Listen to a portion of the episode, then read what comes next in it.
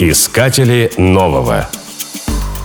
В Индонезии принято есть руками. В любом кафе и ресторане обязательно имеется рукомойник. Помыл руки, милости просим к столу. В Китае едят палочками. Европейцы предпочитают вилку. Но так было не всегда. Первые медные вилки для еды упоминаются в Ветхом Завете. Ими пользовались фараоны. Европейцы в те времена использовали только ложку и нож, иногда два ножа.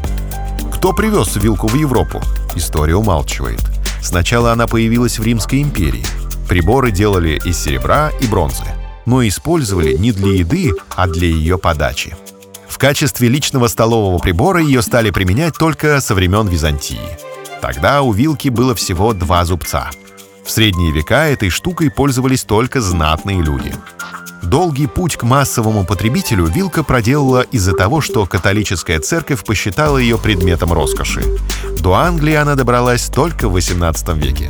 На Руси прибор появился на четыре сотни лет раньше. Вильцами пользовались еще жители древнего Новгорода. В XIX веке началась модернизация и узкая специализация. Появился спорк – комбинация вилки с ложкой.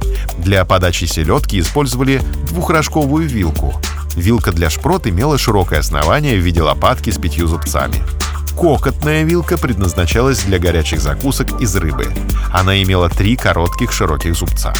Сервируя современный стол, официант может положить сразу несколько вилок для холодных закусок, разделочную, обеденную и десертную. Если дело так пойдет дальше, придется открывать специальные курсы, чтобы обучать пользоваться вилками. Искатели нового.